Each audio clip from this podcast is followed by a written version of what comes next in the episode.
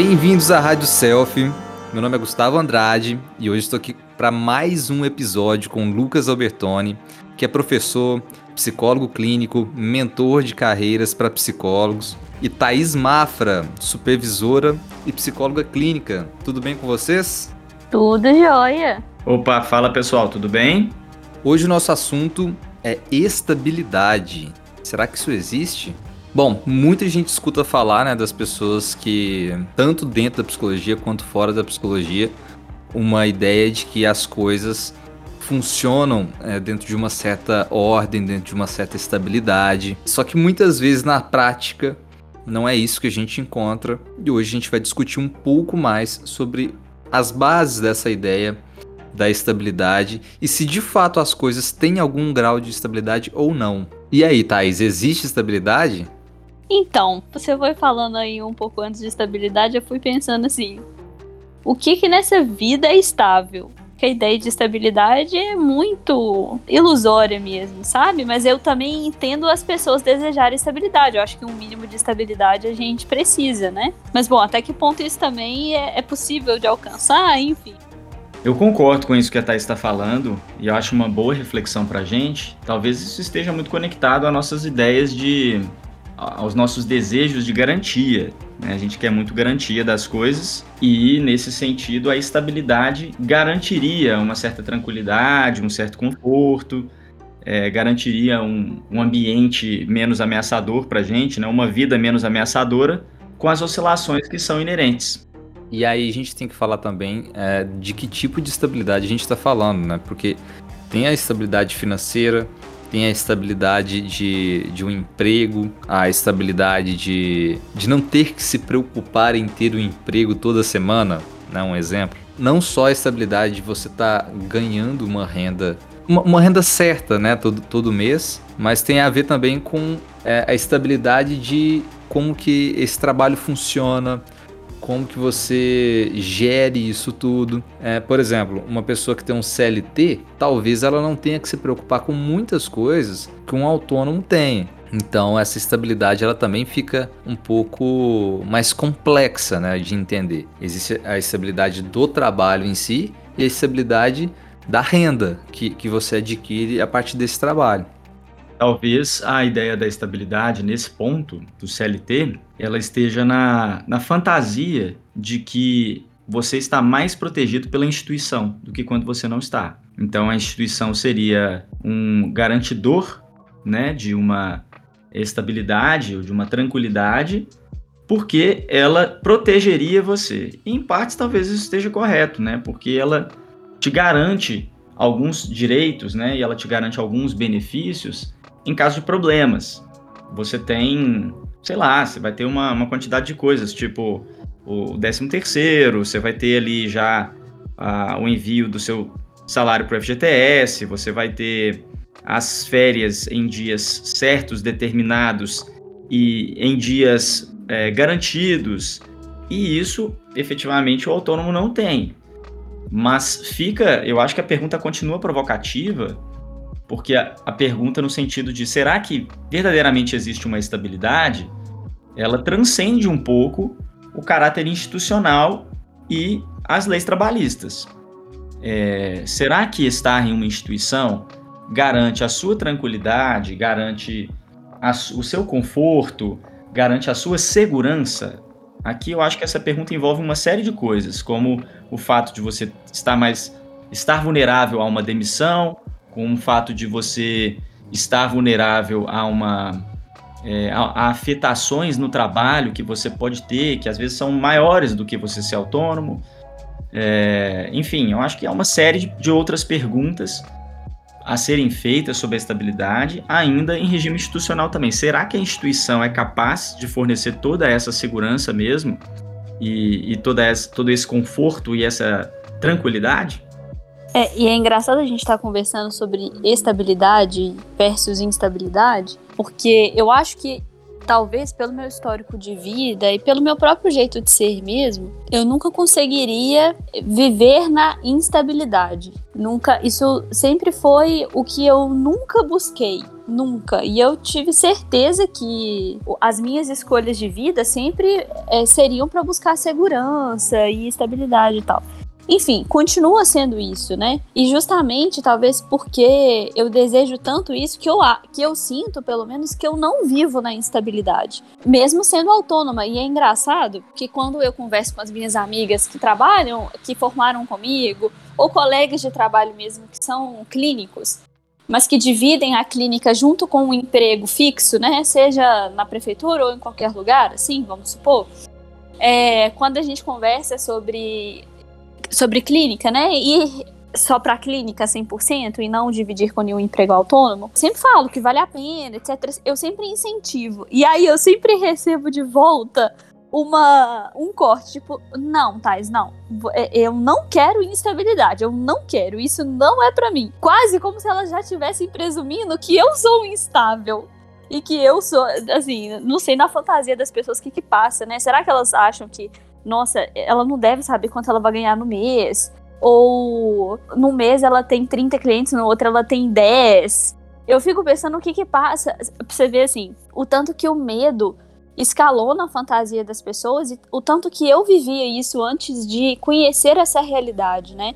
Porque eu acho que o próprio fato de pensar que eu nunca viveria, eu nunca seria autônoma, eu acho que era fruto do meu medo também de, de achar que as coisas seriam assim desorganizadas, instáveis. Acho que a palavra mais que me vem é desorganizada mesmo. Eu tava lembrando aqui de uma fala do próprio Lucas. Quando você sabe das variações, das flutuações do seu trabalho, isso já se torna uma certa estabilidade a partir do momento que você vai se planejar para elas.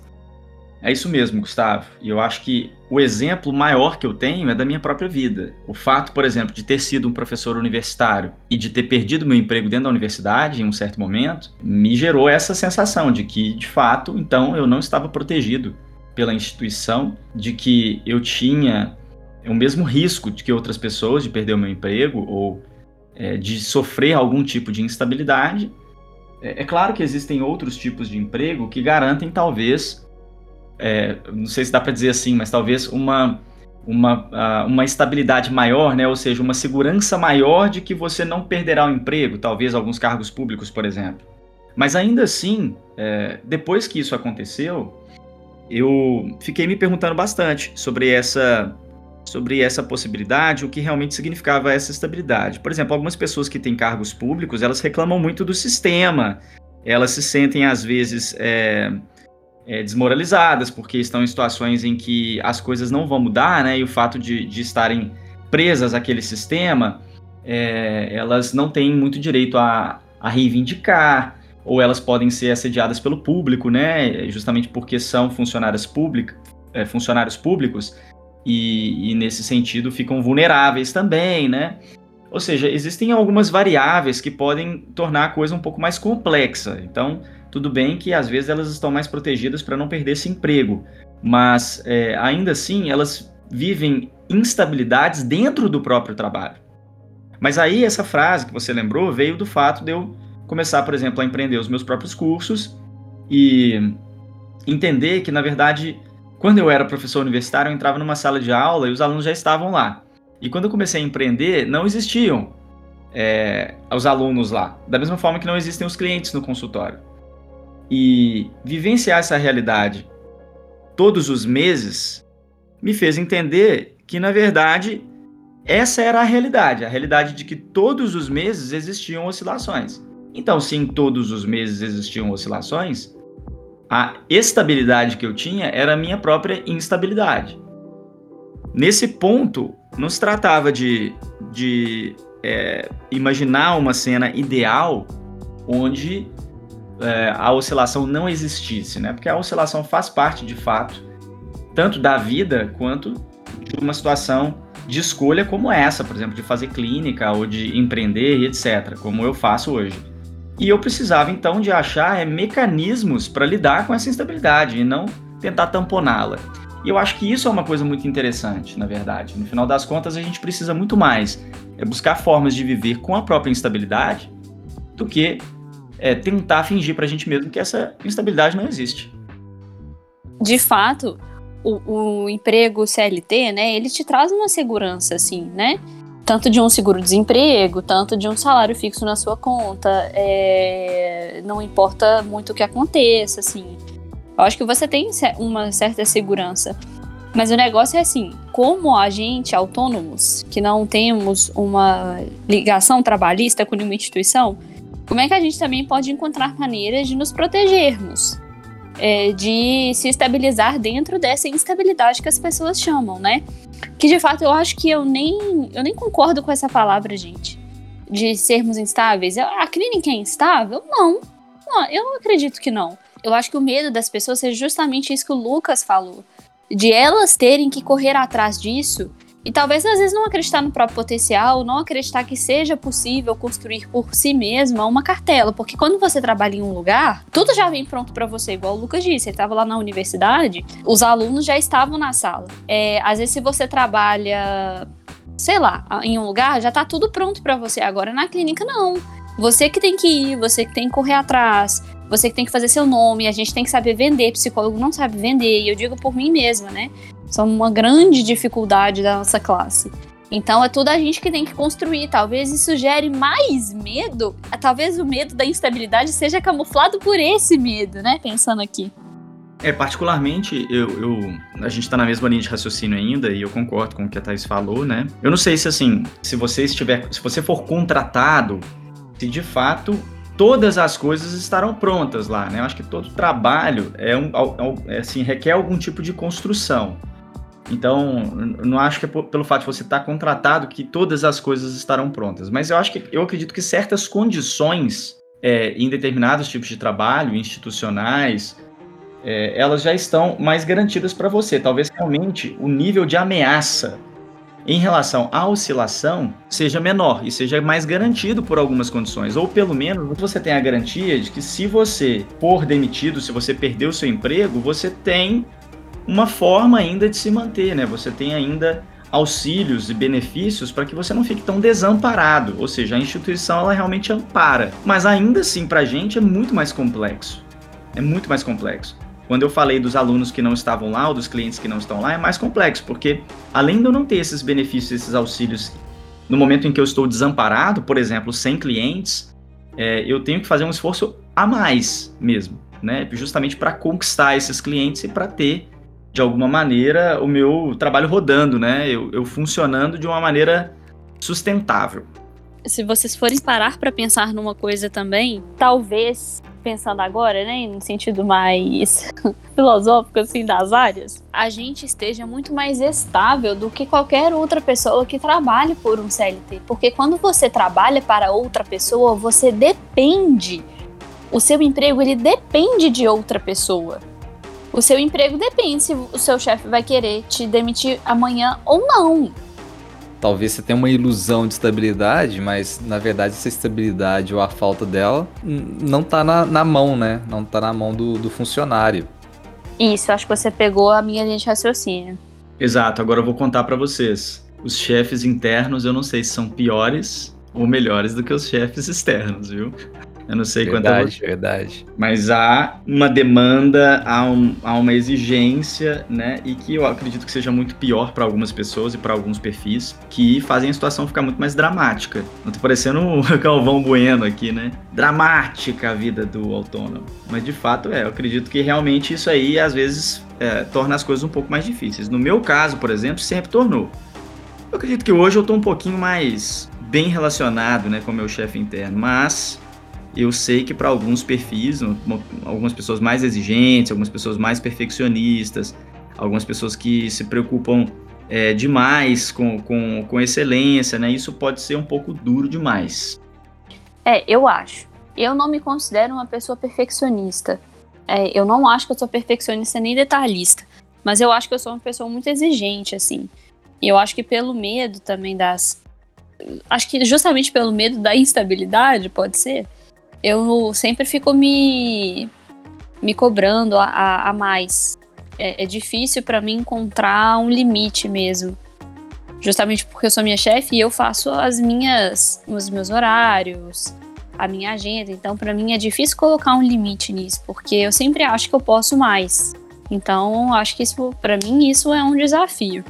Eu já sou o tipo de chefe perfeccionista, que às vezes me impede de fazer uma série de coisas, porque eu quero fazer aquilo da melhor forma possível, e muitas vezes a melhor forma possível ela não é possível.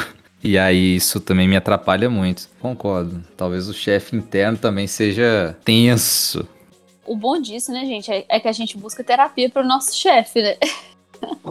a gente vai lá na terapia, manda o nosso chefe pra terapia. No, no caso de uma pessoa CLT, como é que ela vai mandar o chefe dela pra terapia, né? Ela pode até mandar, dependendo do chefe. Exato. É, normalmente a gente manda os chefes para outros lugares, né? Não para terapia. Exato. É, não, é, aí já, já é uma pessoa evoluída, né? Pô, ao invés de xingar, manda para aquele lugar, vou mandar para terapia.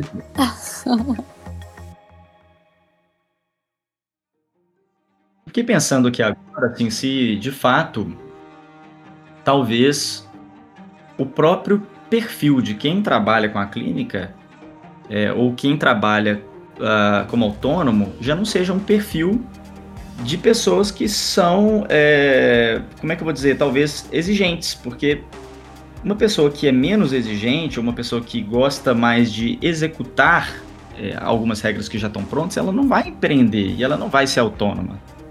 Né? Então, assim, já é meio que entendido que se você quiser se dar bem sendo autônomo, você precisa de um grau de exigência, porque você vai ter que se colocar para frente, você vai ter que se colocar fazendo coisas você vai ter que se exigir correr atrás. E não é qualquer tipo de pessoa que vai estar disponível fazer isso. E aqui eu não estou é, valorizando uma mais do que a outra, eu estou falando realmente de perfis. Não sei se cai bem para vocês esse raciocínio, mas tá me vindo aqui agora que me parece que todos os tipos de autônomos e empreendedores teriam problemas com seu próprio chefe interno. Né, pelo fato de serem pessoas que estão topando negociarem com a sua própria exigência para é. correr atrás. Se você não confia que você é exigente o suficiente para correr atrás, porque você vai ter que se cobrar, né? Se você não confia nisso, você não serve para ser autônomo e nem empreendedor. Ou seja, como que você vai fazer para poder defender o seu, né? Para tornar a sua vida financeira sustentável, seu trabalho sustentável, se você não estiver disposto a, a cobrar de você mesmo. E é legal também a gente lembrar o pessoal que está ouvindo a gente que a gente não tá aqui a gente não está fazendo lobby, né? ah, você tem que ser autônomo, ah, você tem que ser CLT. Não. A gente está levantando uma discussão, né? E aí cada um vai encontrar o, o, o caminho que mais se adequa, né? Exatamente isso que o Lucas está falando. Exige da pessoa certos perfis, dependendo da área que você vai atuar, dependendo do tipo de trabalho que, que você vai ter. Então, não adianta também ficar querendo enlatar todo mundo, né? Numa, numa mentalidade de, ah, vamos ser autônomo. É, não dá. Então, assim, tem que ter um certo perfil para isso, sim. Eu também acho. Tudo me leva a crer que é um medo mesmo, sabe? É, quando as pessoas reagem dessa maneira, nossa, não, vou fazer um concurso, Deus me livre, estabilidade e tal. Tudo me leva, me leva a crer mesmo que é um medo. O um medo de não dar conta, o um medo de não conseguir se expor, de não conseguir vender, o medo de ser ela por ela mesma, é, e não estar amparada por uma instituição. Eu acho que tudo é um medo. E o medo às vezes paralisa a gente, né? E, e às vezes a pessoa é um sonho dela. Só que talvez esse medo impeça. E eu acho que tá tudo bem também. A gente tem que reconhecer seus limites, né? no, os nossos limites, né? Porque empreender não é fácil, não, né? Nós três sabemos muito bem disso. Não é fácil. É, é meio que, falando dos chefes internos, é difícil a gente se dar tempo pra dormir mesmo, né? Pra... Difícil desligar um pouco. Pegando esse gancho da Thaís, eu queria fazer uma pergunta para vocês. Qual foi o momento da vida profissional de vocês que vocês se sentiram mais estáveis e o momento que vocês se sentiram menos estáveis? Olha, por mais paradoxal que seja, o momento de maior estabilidade da minha carreira profissional é o de agora. Por que, que o momento de agora me parece ser o momento mais estável? Porque é o momento que eu tenho que fazer menos esforços para que as pessoas cheguem até mim. Já que, nesse momento de pandemia, parece que a procura pela psicologia ainda ficou mais alta do que antes. E claro, é um momento que coincide com outras questões, né? Que, que eu estou vivendo um momento que eu já estou é, gozando dos resultados de alguns esforços anteriores para outras áreas com as quais eu também trabalho, né? Que é a área, por exemplo, dos meus cursos, que é uma área que está crescendo bastante dentro dos meus projetos. E isso coincide ainda com um terceiro momento, que é um momento é, onde eu estou desfrutando também de algo que eu construí ao longo da minha vida, né? A partir dos meus esforços, em cima do meu nome, em cima dos meus esforços clínicos, né? Em cima da minha, da minha reputação clínica, quer dizer, tudo coincidiu para que hoje eu tivesse uma procura maior em todos os meus projetos, seja por um acaso, algo que aconteceu com a realidade das pessoas, seja é, como algo que é resultado dos esforços que eu fiz anteriores para é, pulverizar alguns dos serviços que eu ofereço e também o resultado de esforços que eu fiz para construir uma reputação e um, um, meio onde as pessoas poderiam me conhecer e chegar até mim. Tiveram dois momentos específicos de instabilidade é, que eu vivenciei, e o primeiro deles foi mais ou menos quando eu tinha dois anos de formado. Isso deve ter sido mais ou menos lá em 2009, 2010. O que aconteceu foi que eu sentia que eu não tinha muitos recursos para poder saber como eu faria para chegar até mais, até mais pessoas, para que as pessoas chegassem até o meu consultório. E eu lembro direitinho um dia, essa história é bem interessante, porque eu consigo, se eu paro aqui agora, eu consigo sentir a sensação que eu senti lá no momento. É, um amigo me convidou para ir num show em São Paulo, e a gente foi até esse show. No dia posterior ao show, eu lembro de ter acordado lá e tá com ele, né, com esse amigo, e ele tá no telefone, conversando sobre coisas profissionais. E eu lembro direitinho, assim, de estar tá olhando para aquilo e pensando assim, caramba, ele tem coisa profissional para resolver até quando ele tá fora do trabalho. Ele tem coisa para resolver profissionalmente até quando ele tá fora do trabalho. E naquele momento, aquilo me chamou muita atenção é, e eu fiquei muito surpreso. Eu achei aquilo, de certa forma, belo, bonito, porque eu tinha é, eu não tinha essa possibilidade, né? Eu não tinha nem os clientes que eu queria para atender durante o período que eu poderia me dedicar ao trabalho. Quem, quem diria se é, quem diria o meu trabalho me invadir no momento do meu lazer? É, eu sei que isso não é uma coisa admirável, tá? Mas naquele momento é porque me faltava muito. Então eu lembro de experimentar uma sensação muito estranha e eu lembro de ter ido conversar com ele e ele era um, ele é um advogado, né? Na época, ele estava trabalhando numa empresa de direito ambiental. E eu lembro até dele falar, assim, da gente comentar sobre, sobre renda e essas coisas. E, tipo, ele ganhava umas quatro vezes o que eu ganhava. E eu ficava só imaginando assim, nossa, quanto que eu vou ter condição de ter um salário desse e conseguir bancar todas as coisas que eu preciso para me bancar, né? E foi um momento, inclusive, muito difícil para mim, assim, de, de repensar a profissão, de cogitar até não mergulhar completamente na profissão. Eu já era mergulhado, né? Mas eu falo assim, de persistir, de sustentar aquilo. Esse foi o primeiro momento. E o segundo momento já foi um momento posterior, de que eu considero de instabilidade, mas não foi de instabilidade financeira, foi um, um momento de instabilidade emocional, justamente pelo fato de sentir que eu precisava é, de uma vida profissional como autônomo diferente da que eu tinha. Que na época eu tinha uma sociedade e, enfim, a gente tinha um projeto é, e eu não estava cabendo mais no projeto, não, não me sentia satisfeito, né? Eu, obviamente, a gente teve atritos, eu com as outras pessoas que lá estavam, muito embora fossem pessoas é, incríveis, e são pessoas incríveis, né? Mas aconteceu isso pelo descompasso, pelo desencontro, e eu me senti muito instável. E eu acho que essa instabilidade, talvez, dependendo da situação, se eu não fosse empreendedor ou autônomo na época, talvez fosse mais tranquilo, porque eu ia aceitar, né? Eu ia falar, pô, eu tô nesse lugar aqui, é, as pessoas se comportam assim e, enfim, eu, eu preciso de continuar o meu trabalho. Mas naquele caso, eu já. Se eu saísse de lá, eu poderia ter o meu projeto, e se eu estava lá, eu tinha aquele projeto com aquelas pessoas. Então, é, não, não era uma. Um, eu, não mudaria muito de situação. É, é claro que algumas condições mudaram, mas eu estava empreendendo de qualquer forma. Né? Então, eu também acho que existe isso, né? A instabilidade emocional. E a instabilidade emocional, ela pode aparecer tanto em um projeto onde você é empreendedor e autônomo, quanto num projeto onde você é CLT. Né? Então, assim, você falou instabilidade, eu lembrei desses dois momentos de instabilidade. O primeiro foi lá, dois anos depois que eu formei, e o segundo foi aí mais ou menos seis anos atrás. É, nossa, eu fiquei pensando bem, assim, o um momento de maior instabilidade foi antes de formar. Eu acho que, eu sei que você perguntou da carreira clínica, mas eu só consigo ter essa resposta para você. Eu acho que foi antes de formar. Por quê? Porque eu tava no medo, eu não estava vivenciando ainda a carreira, então eu tava no medo. E aí eu ficava assim, nossa, como é que vai ser? é, eu tinha um planejamento de trabalhar com. me dividir em loja e clínica, né? Eu ia trabalhar seis horas numa loja e o, rest, o restante eu ia atender. Acabou que, assim, que bom, que bom que eu não precisei fazer isso. Mas eu acho que na minha. Eu, eu vivi muito a instabilidade na minha fantasia, sabe? Eu acho que o que me ajudou também, eu sempre fui uma pessoa extremamente organizada financeiramente. Então, sempre quando eu. Até mesmo quando eu comecei a trabalhar na, na clínica, eu sempre me organizei muito, então eu nunca vivi uma instabilidade financeira. Eu sempre estava dentro da minha realidade. Então isso me ajudou muito. É, talvez um momento também de instabilidade foi quando entrou a pandemia. Porque eu tive. A gente teve uma evasão, né, de clientes, as pessoas ficaram com medo e tal.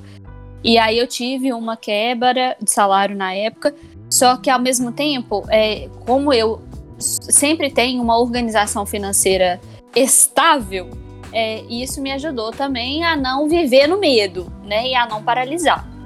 Agora, eu acho que o momento de maior estabilidade que eu vivo todos os tempos assim está sendo atual. É, aí os pa meus parâmetros de estabilidade, né? Não variar a renda, é, não variar o número de clientes, estar indo para outros campos que não somente a clínica, né? O atendimento clínico. Então, tudo, tudo me ajuda, assim, a ter uma sensação de estabilidade. E eu vou te contar uma coisa um pouco bizarra, assim, para vocês. Eu não sei se eu quero ficar vivendo na estabilidade, na sensação de estabilidade, porque eu sinto que a instabilidade também, ela me move. É, eu acho que se eu não tivesse vivido, vivido uma instabilidade financeira durante toda a minha vida, é, eu não sei se eu seria como eu sou hoje, sabe? Então, eu não sei se eu também quero uma sensação de estabilidade pro resto da vida, porque eu sinto que eu me movo muito é, no desconforto. Às vezes isso, isso, isso é muito motor para mim.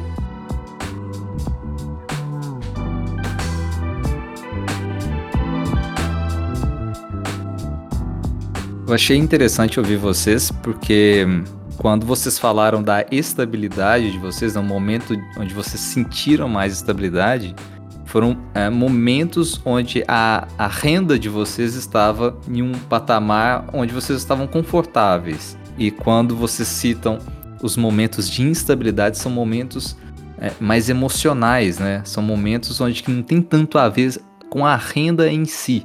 O Lucas até cita algo né, sobre a renda que ele achava que não era adequada, mas é um dilema muito mais emocional do que propriamente monetário, por assim dizer, né? Eu acredito que sim. Eu acredito que sim.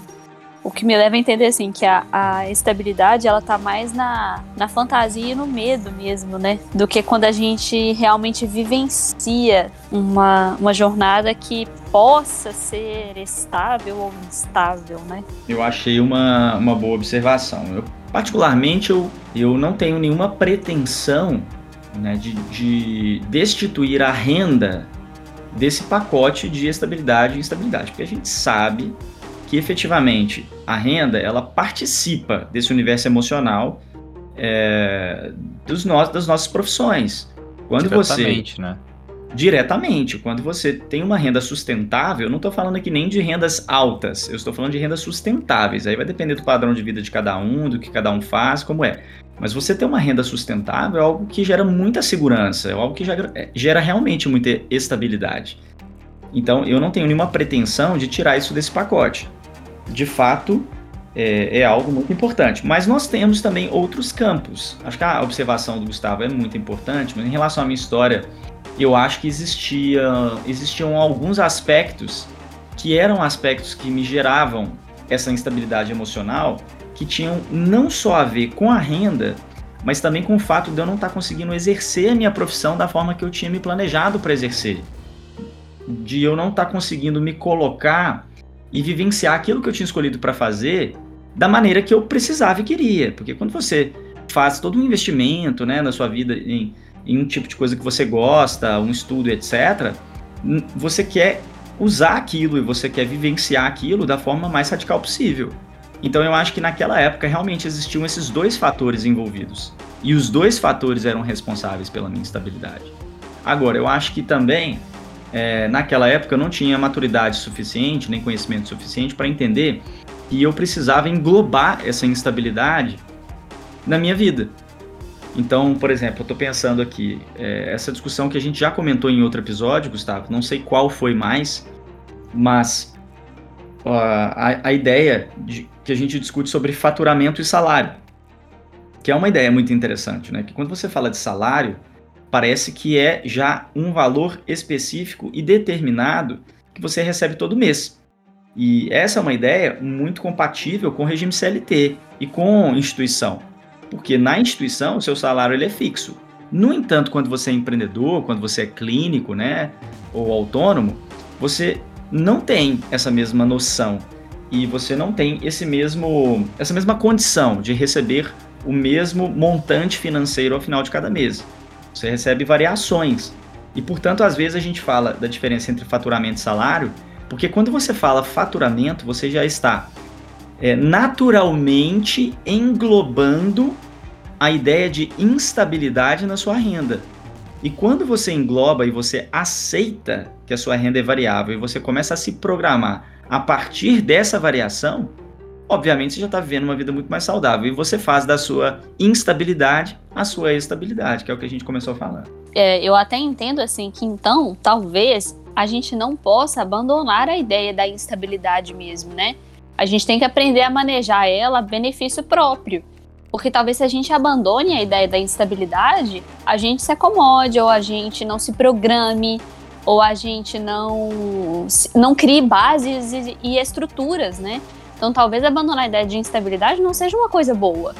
Com certeza. E aí, assim, eu não quero partir para um campo que seja mais é, fora do propósito, até da Rádio Selfie aqui agora, mas eu penso isso muito em termos existenciais mesmo, sabe, Thaís? E eu sei que vocês também compartilham de uma visão é, que eu também tenho sobre a vida, as relações é, e a própria psicologia em geral. Então eu acho assim, a vida é instável mesmo. A gente tentar botar estabilidade na própria vida é um negócio complicado. A gente quer, porque a gente sabe que essa seria uma fantasia ideal de segurança, né? Mas a gente não tem, a gente não tem nada. Então, para mim, me parece muito mais saudável abraçar a instabilidade. Brigando, né, ficar, né? Contra é, ela. De uma forma geral. Exato, brigando contra ela e vivendo uma coisa que não existe. Porque viver não é estável, né? Viver não é estável.